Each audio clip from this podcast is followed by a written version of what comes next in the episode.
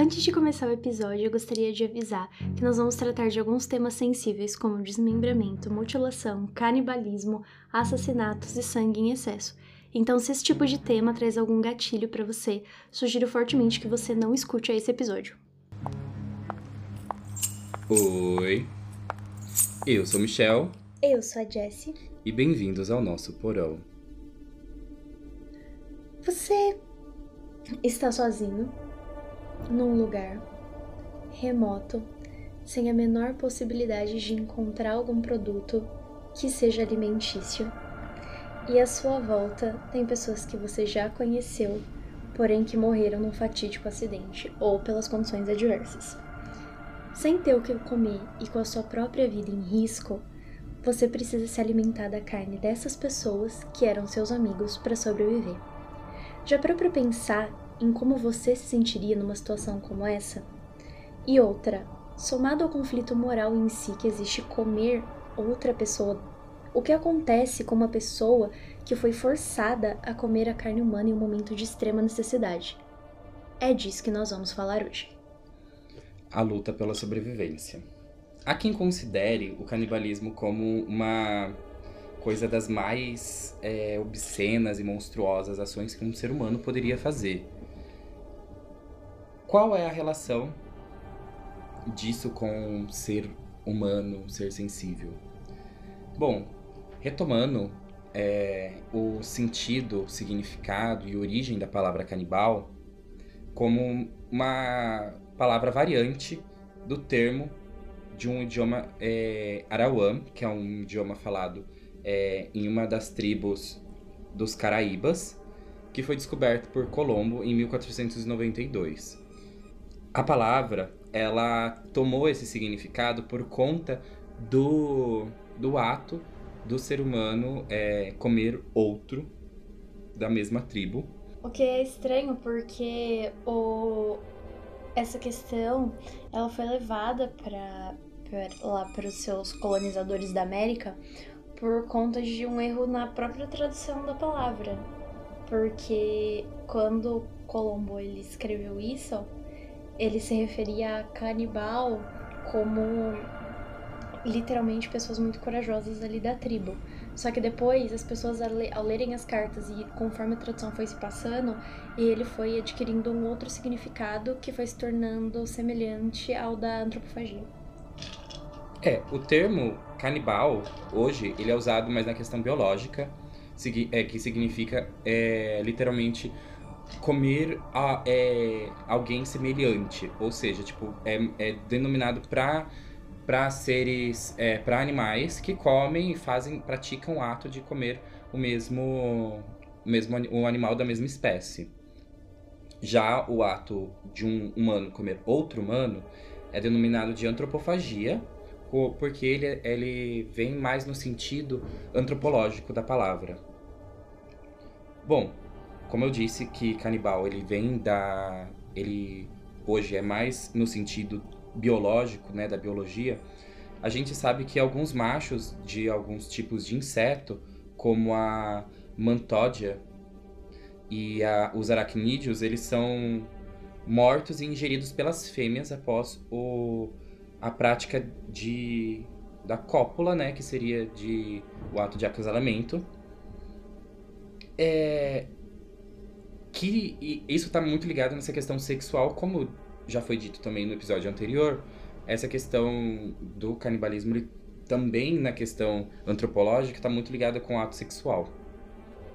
Então, é, pode-se dizer que alguns serial killers, eles, eles também usam essa questão do, do canibalismo, que a gente vai tratar também um pouco mais pra frente, na, num episódio específico, essa questão de, do canibalismo envolvendo práticas é, de serial killers e tudo mais.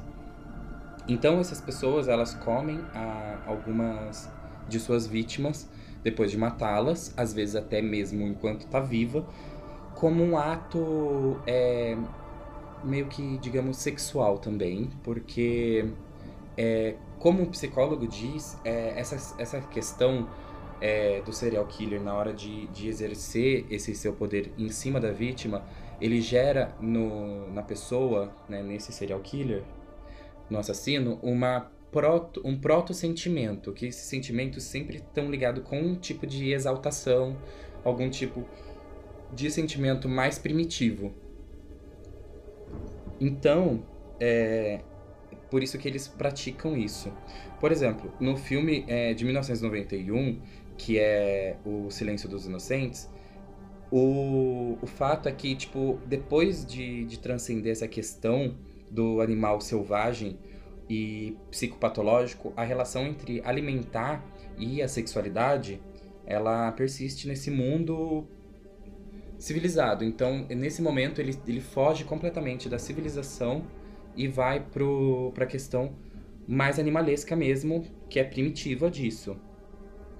Se a gente for analisar pelo lado da psicanálise, nós temos o Carl Abraham, que talvez seja um dos mais importantes colaboradores do Freud ao estudar a melancolia. E nesse estudo, é, ele percebeu que em alguns casos em que o paciente se recusa a se alimentar, ele estaria se punindo pelos seus impulsos canibalísticos, nos quais se, é, se comportam com, com um aspecto positivo, já que a sua base operacional no processo seria o de incorporação, um protótipo de identificação em si ao comer a carne de uma mesma espécie.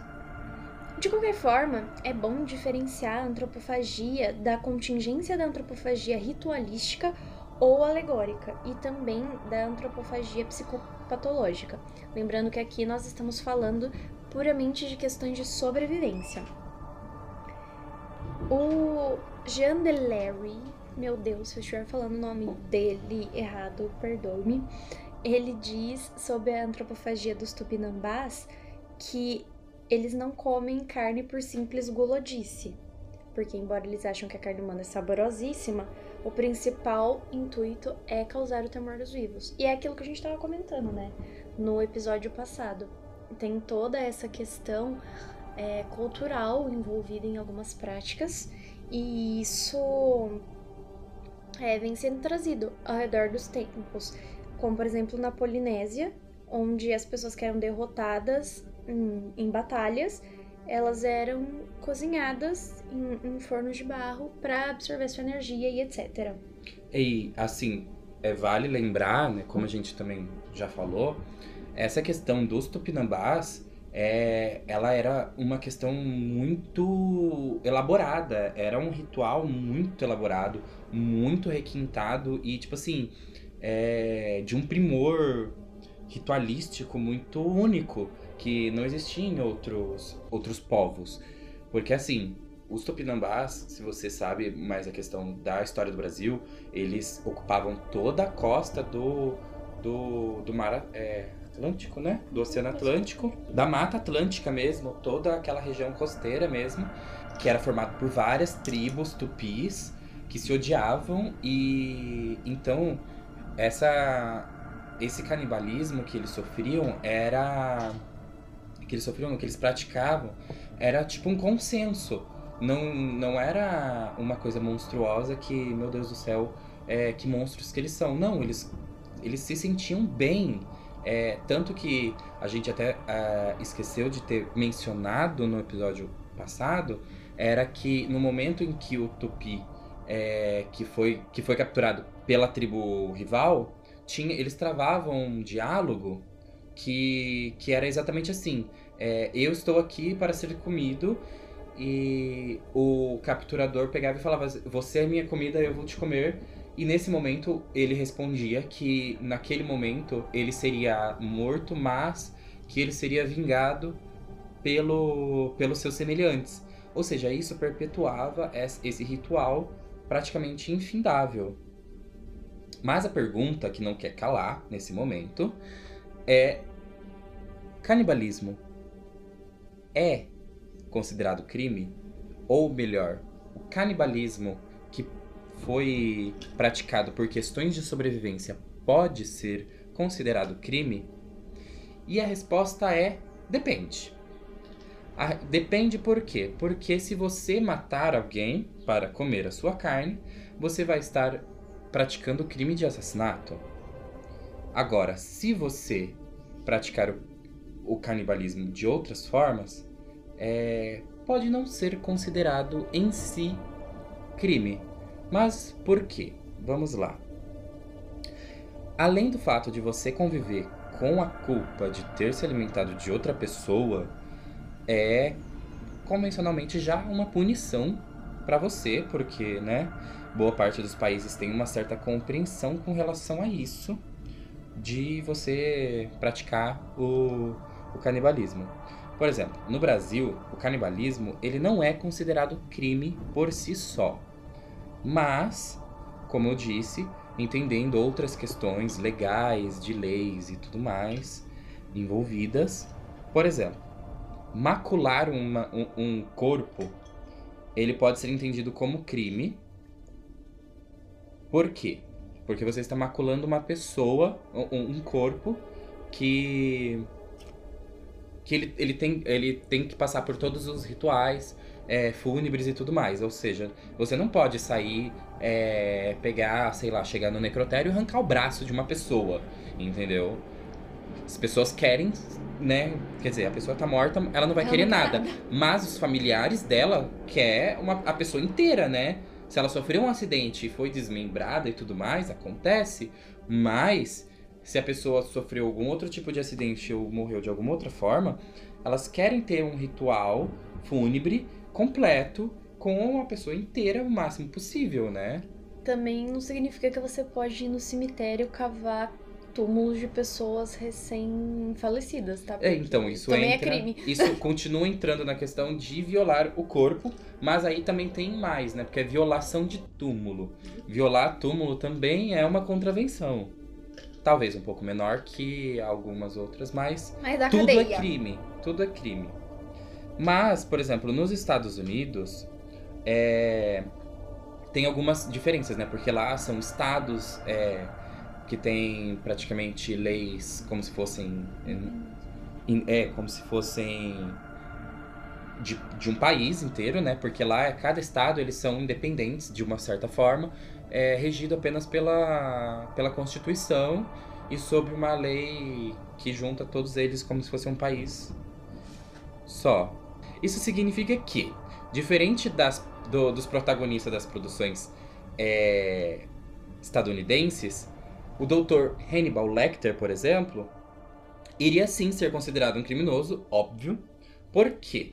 Porque ele matava as pessoas é, e consumia sua carne. E matava de forma cruel. Mas na maioria dos países, se você obtiver a carne legalmente, não tem nada de errado com a de comer. Se alguém foi lá e você negociou com ela e ela deu o teu braço, se ela der o braço dela, de livre e espontânea vontade, por que não comê-la? Se você tiver vontade. Why é. not? Óbvio, né? Uhum. Em outras palavras, se você conseguir, né, que a pessoa faça isso por você, né, você está ileso porque você não está cometendo crime algum. Claro que a sociedade, talvez, ficar sabendo essa história, vai te, te condenar de uma certa forma, né? Como a sociedade normal faz com qualquer coisa que ela acha estranha.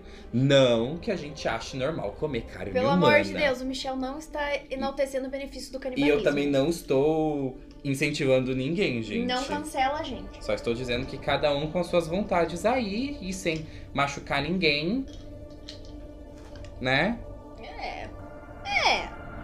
Mas, assim, também o que acontece? Se acontecer algum naufrágio e você tiver alguma não tiver outra forma de sobreviver por vários dias, né, e não tiver nenhum recurso disponível, é bem provável que a justiça considere as pessoas que fizeram, né, estiveram no incidente e principalmente se a pessoa já tiver morrido de forma natural, né, ela vai ser considerada inocente.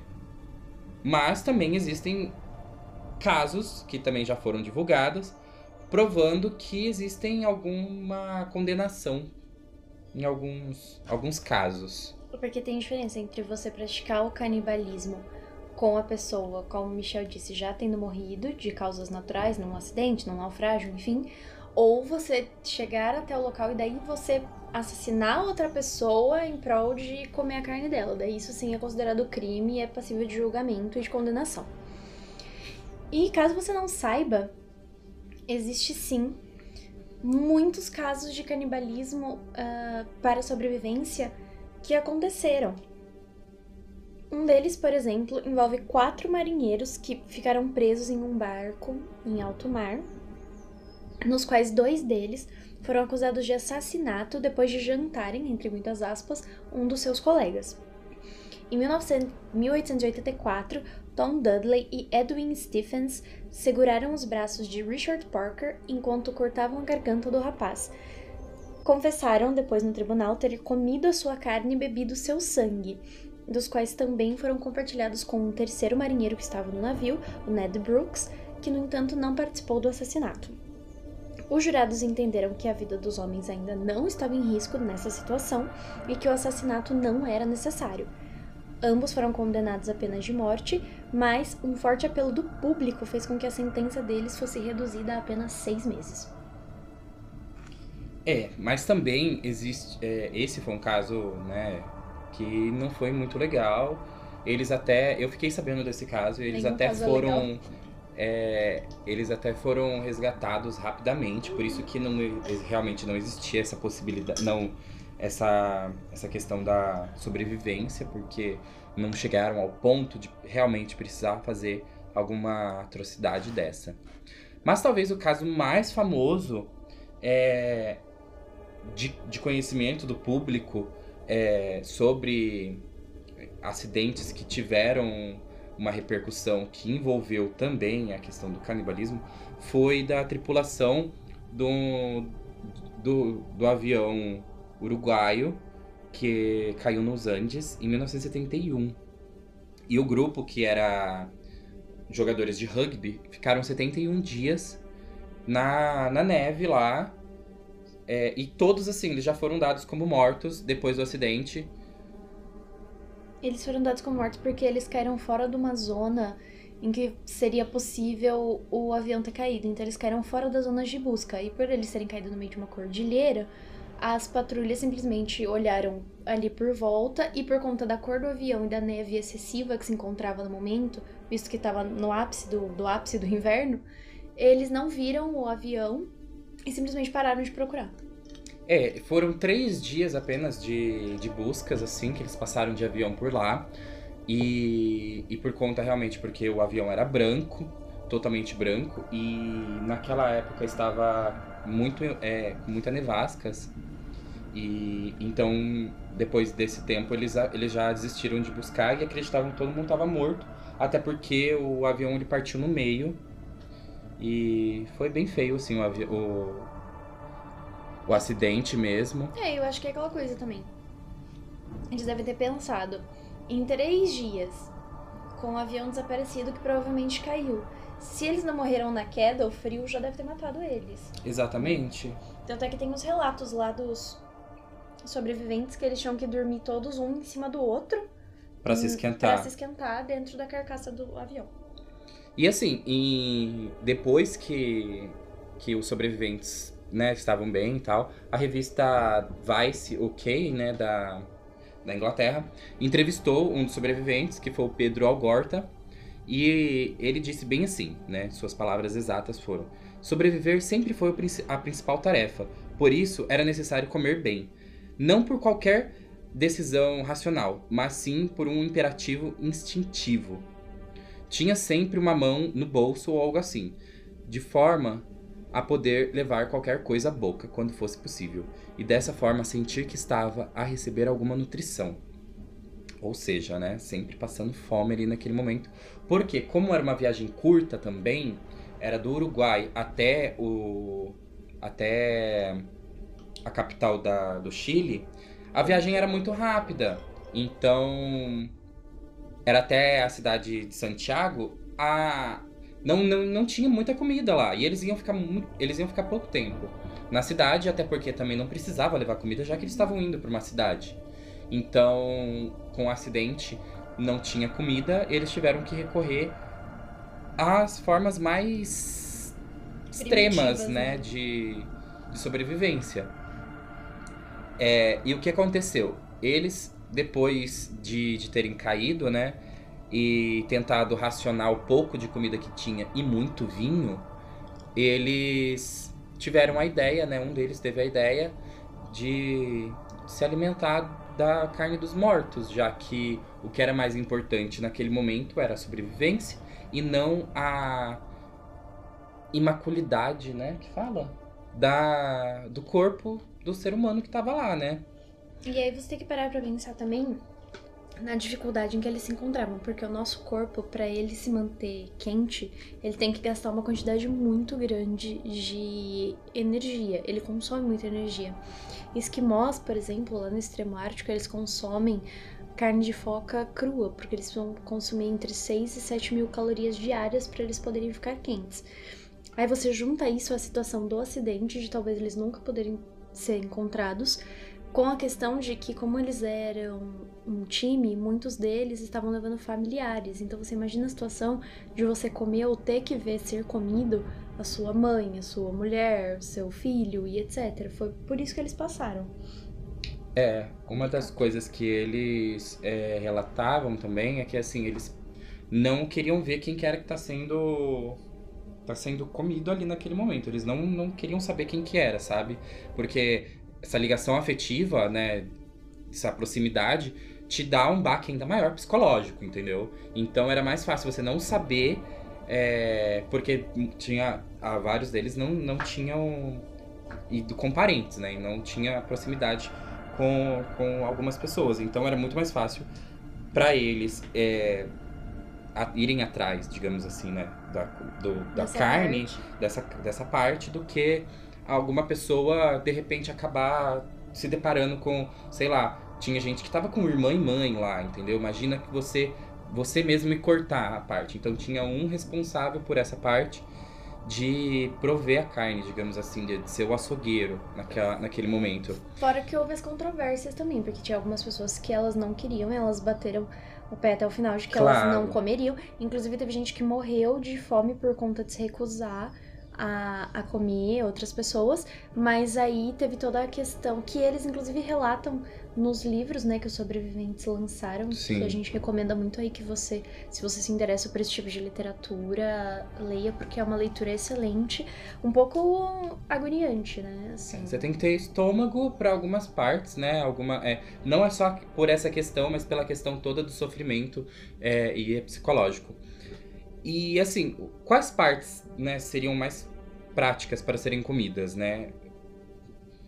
É estranho falar isso, mas é eles eles escolheram, né? Eles né, ficaram era mais fácil comer as mãos, bem como a carne das coxas, dos braços e outras partes do corpo mais é, cheias de carne, né? Então a polpa da bunda, a parte da interna da coxa, essas partes que são que, que tem mais carne, digamos assim.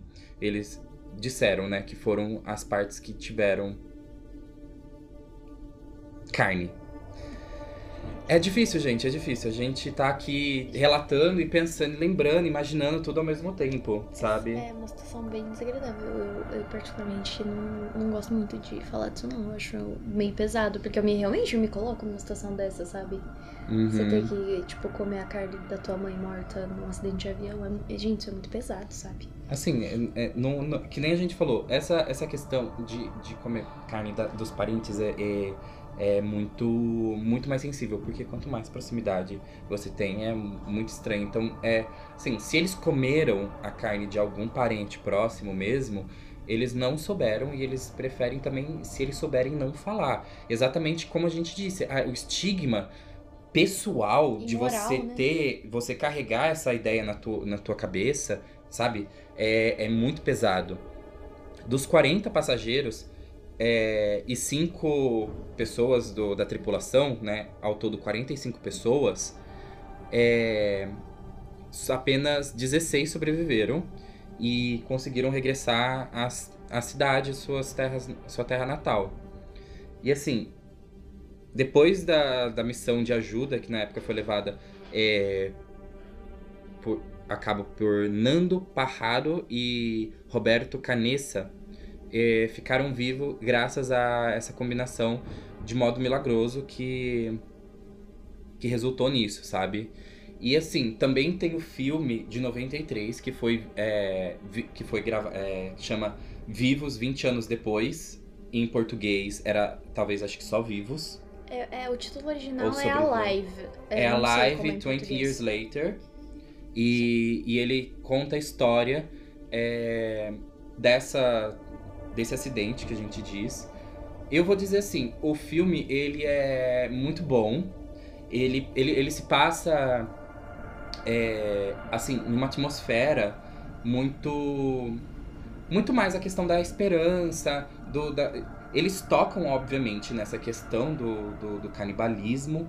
É, tem algumas cenas, é, poucas que depois que eles dizem, né, tem essa questão do canibalismo, é a, a, primeira cena eles cortando o corpo, mas depois eles não voltam mais com essa questão sempre lá de voltar, de comer, porque assim, até o momento em que chega a ideia do canibalismo, tinha essa questão da fome, né, do racionamento da comida, mas depois que eles resolvem, então eles não, não, não precisa retomar a narrativa do, da história, essa questão do, do canibalismo, porque o filme não é sobre não isso. É, o foco do filme. é sobre a sobrevivência.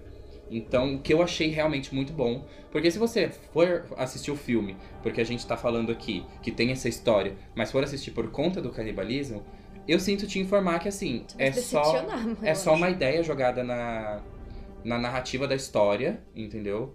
É, que não é o foco principal do filme, sabe? É, até porque ele é um filme de, de drama baseado em fatos reais. Ele não é um filme de terror, nem de horror, não, tem, não traz essa questão do é, gore. Não é um filme slasher. Não, então assim. é, é um ótimo filme. Eu recomendo fortemente que você assista, mas não se você estiver procurando por esse tipo de entretenimento, porque, como o Michel disse, não é a questão principal tratada ali.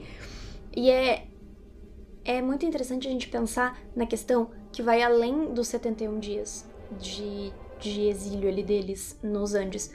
Porque vocês imaginam o psicológico dessas pessoas quando após dois meses elas provavelmente já tinham perdido totalmente a esperança de serem resgatadas. Tanto é que, se você não sabe, elas só conseguiram resgate porque esses dois homens que o Michel citou anteriormente, eles decidiram sair numa jornada para procurar é, alguma forma de mostrar que eles ainda estavam vivos, porque se eles, eles perceberam que se eles ficassem ali, eles iriam morrer.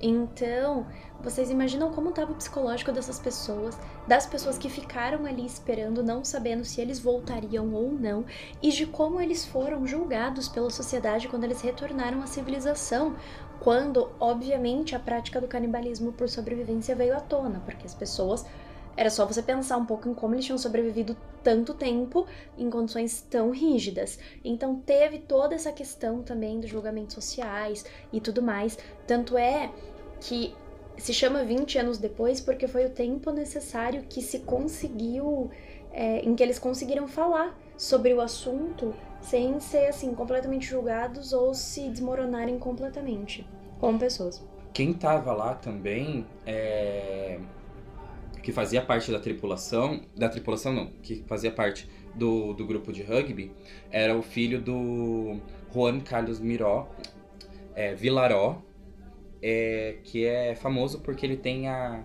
o museu Casa Pueblo, que fica no Uruguai, e ele foi um dos sobreviventes, que ele conseguiu é, se manter vivo lá também, e e assim, o artista ele quase quase morreu nessa época também, porque ele ficou muito deprimido. O, eu, eu tive lá no museu e tinha várias coisas é, relacionadas a esse evento, assim, não totalmente, né, mas é como fez parte da vida dele, né, o, esse acontecimento, tinha lá no, no museu.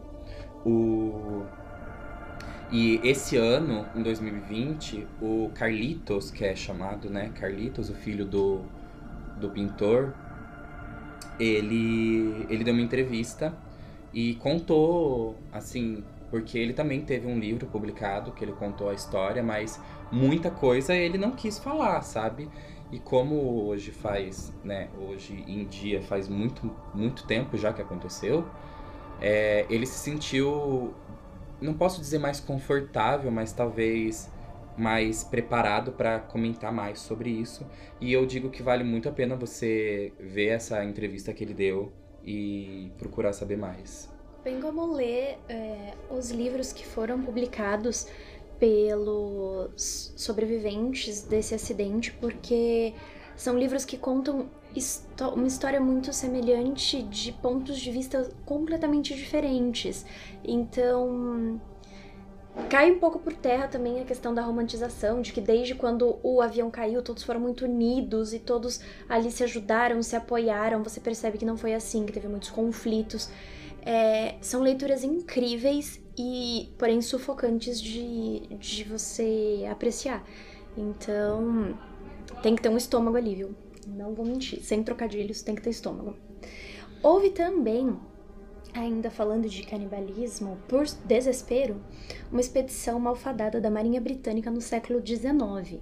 A missão deles era achar a passagem do Noroeste, um dos grandes objetivos da navegação do século XIX em si, porque era, eles procuravam um meio de chegar do Atlântico ao Pacífico sem ter que dar aquela volta enorme por toda a América do Sul. Depois de um tempo, em 1848, já sem notícias da, da tripulação do navio que tinha zarpado, a Lady Jane, esposa do Franklin, que era o, o capitão do navio, ela exigiu que o almirantado britânico desse início a buscas por esse navio desaparecido. Em 1850, dois anos depois, 11 navios britânicos e dois americanos encontraram os primeiros sinais dessa expedição os túmulos de três tripulantes na ilha Beckey. Nos anos seguintes, os exploradores acharam objetos dos marinheiros e ouviram alguns relatos dos inuits que disseram ter visto alguns dos navios afundarem. Em 1859, uma outra expedição em busca encontrou uma mensagem escrita pelo capitão Franklin é, avisando que 28 tripulantes já tinham morrido. Ao longo dos 150 anos seguintes a esse fato, mais de 90 expedições foram realizadas para saber o que de fato tinha se acontecido com a tripulação do Franklin, mas só em 2014 que pesquisadores encontraram marcas de cortes em diversos ossos dos tripulantes da embarcação, o que sugere, sugere que os homens ali, famintos, se alimentaram da carne dos colegas mortos e extraíram o tutano dos seus ossos a fim de conseguir mais calorias para sobreviver. Essa descoberta ela corrobora é, antigos relatos dos Inuits ouvidos pelos exploradores, então eles aprenderam ali essas práticas da extração das calorias encontradas no tutano no osso. E também das tribos que disseram sim ter presenciado ali canibalismo. Eu não sei se vocês já ouviram a expressão de que russos comem criancinhas, sabe? Isso é uma expressão bem bem xenofóbica e preconceituosa, mas eu devo te dizer assim que ela tem um fundinho de verdade. Um fundamento ali. O que aconteceu? A fome em 1921 que assolou a nação russa começou na primavera de 1921 e terminou em 1922. Também foi conhecida como a fome de Povozik Vai, vai, fala esse nome aí que eu quero ver. Povose. Povose. Povose. Povose. Se você fala russo, perdoa a gente. Ou e, não, vem ensina ensinar a gente, gente como fala. Matou mais de 5 milhões de pessoas e afetou mais de 30 milhões. As faixas mais pobres da população foram, obviamente, as mais afetadas, porque, claro, são os que vão ter menos acessos e menos recursos. Porque pobre só se for. E o que aconteceu? Por um conjunto de acontecimentos da, durante a Revolução Russa e a Guerra Civil, a seca e as ordens de Lenin, no sentido de apreender alimentos, de segregar terras, e isso tudo junto aos pobres, né? O, que o líder comunista acreditava que estavam a sabotar a guerra. A fome se tornou tão grande que as sementes chegavam a ser comida antes de serem plantadas. E assim, os camponeses eles se viram obrigados a recorrer a um ato extremo, que foi o canibalismo, para substituir a comida, né? Os cadáveres mutilados em decomposição eram inclusive vendidos em praça pública na época. Claro. E assim, é, nessa época é, existem muitos relatos de verdade e registrados de, de canibalismo. É para você ver como tava assim bem explícito e lá na União Soviética na época, porque não era uma prática escondida. Todo mundo ali sabia que estava acontecendo e ninguém fazia nada por isso. Ali do lado da Rússia, né, teve também o Holodomor, que se você não conhece, é uma palavra ucraniana que quer dizer deixar morrer de fome ou morrer de inanição. Essa palavra passou a ser empregada no contexto histórico da Ucrânia para definir os acontecimentos que levaram à morte por fome milhões de ucranianos entre os anos de 1931 e 1933. A grosso modo, o Holodomor é como um holocausto nazista contra os judeus, mas foi um genocídio contra a população da Ucrânia, empreendido pelo comunismo soviético, que era então liderado pelo Stalin. A atrocidade de Holodomor, ela remonta às políticas econômicas que o Stalin passou a empregar logo que ele assumiu o poder lá em 1928. Uma das medidas empregadas consistia em controlar a produção de cereais dos países da União Soviética por meio da requisição compulsória, ou seja, um artifício burocrático para obrigar os camponeses a fornecerem grande parte do que eles produziam para, para o Estado a baixo custo. Depois, nos anos seguintes, a política lá da coletivização forçada das propriedades agrícolas é, passou a ser totalmente racionalizada pelo Estado soviético. A Ucrânia, ela foi o país da URSS que mais demonstrou resistência para essas medidas que estavam acontecendo. E a autonomia cultural ucraniana é, tornava ela intolerável para os anseios dos soviéticos russos. A insurreição dos camponeses ucranianos contra as medidas de coletivização forçada e a requisição compulsória obrigou o Stalin a impingir medidas ainda mais drásticas do que aquelas que foram executadas em outras regiões. Então ele passou a traçar uma campanha anti-ucraniana com o objetivo de demonstrar o quão nociva era essa postura desse país em relação aos anseios comunistas que ele pregava. Inicialmente, essa campanha se deu início numa sistemática humilhação dos intelectuais ucranianos mediante aos outros países da União, que foram submetidos a julgamentos vexaminosos e ridicularizações diversas. Houve também uma debelação de possíveis focos de organizações antissoviéticas que pudessem irromper ali no país a longo prazo. Depois dessa medida, dessas medidas todas, o Stalin passou a atacar o próprio campesinato. Um sobrevivente dessa, dessa, desse massacre, desse genocídio, hoje com 99 anos, declara que a sobrevivência foi tanto moral quanto física e também diz. Uma médica escreveu a uma amiga em junho de 1933, em que ela havia dito que não havia se tornado canibal, mas que não tinha certeza de que isso não seria possível de acontecer até que a carta chegasse ao seu destino. As pessoas boas morreram primeiro, ele diz. Aqueles que se recusaram a roubar ou se prostituir para morrer. Aqueles que deram comida a outros morreram. Os que se recusaram a comer cadáveres morreram. Aqueles que se recusaram a matar seus semelhantes morreram. Os pais que resistiram ao canibalismo morreram antes de seus filhos. A União Soviética negou que o Holodomor tenha acontecido no final dos anos 80, pouco antes de entrar em colapso, e o governo russo nega até hoje que esse acontecimento tenha sido um genocídio ao país. Pesado. Pesadíssimo. Ah, e a União Soviética, nesse quesito, realmente foi muito, muito, muito podre. E existem relatos, é, assim, fotos e e estudos que, que mostram que isso realmente aconteceu. Tem umas fotos, é, se você procurar realmente assim, de valas com corpos jogados, é coisa muito, muito pesada. E. Ah. É difícil.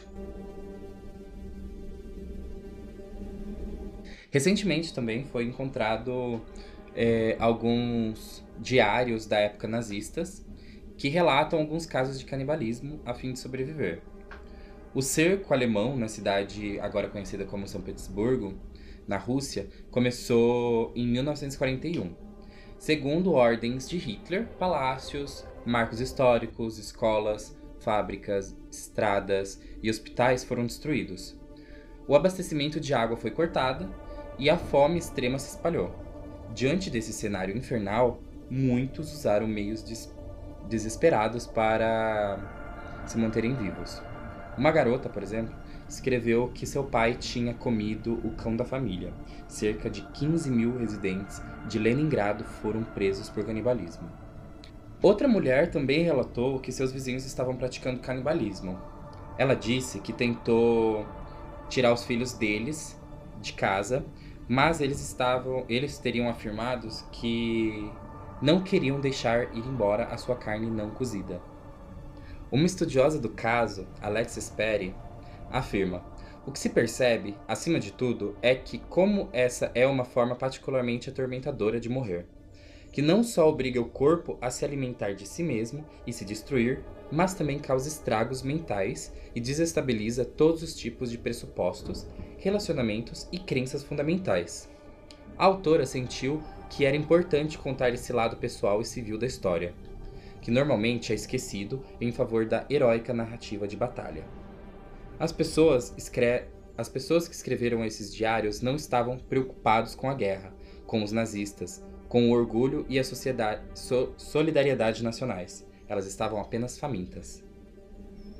Esses foram só alguns dos diversos relatos de canibalismo por sobrevivência que se tem conhecimento, fora o tanto de relatos que devem. É, o tanto de, de casos né, que devem ter existido sem que a gente ficasse sabendo na pré-história, na Idade Média, enfim, porque não ficavam registrados na época. O fato é que tem muitas questões morais e de consciência envolvidas no ato do, do canibalismo por sobrevivência.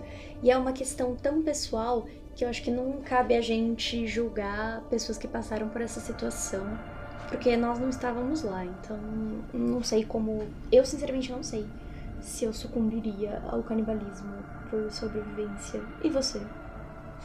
Olha, eu, eu com certeza não morreria, então eu seria adepto, provavelmente.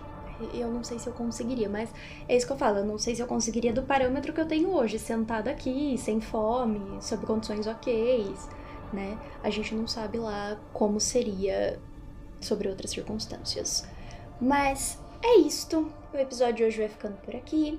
Não esqueça de nos seguir nas redes sociais, arroba Gato Povo. Estamos sempre postando lá, conversando com vocês, postando stories interativos. Siga a minha Michelle em nossas redes sociais para você acompanhar um pouco de nosso dia a dia. E um beijo para todo mundo e até o próximo episódio. Tchau. Vamos comer, vamos comer, João, vamos comer, vamos comer. Maria, se tiver, se não tiver, então.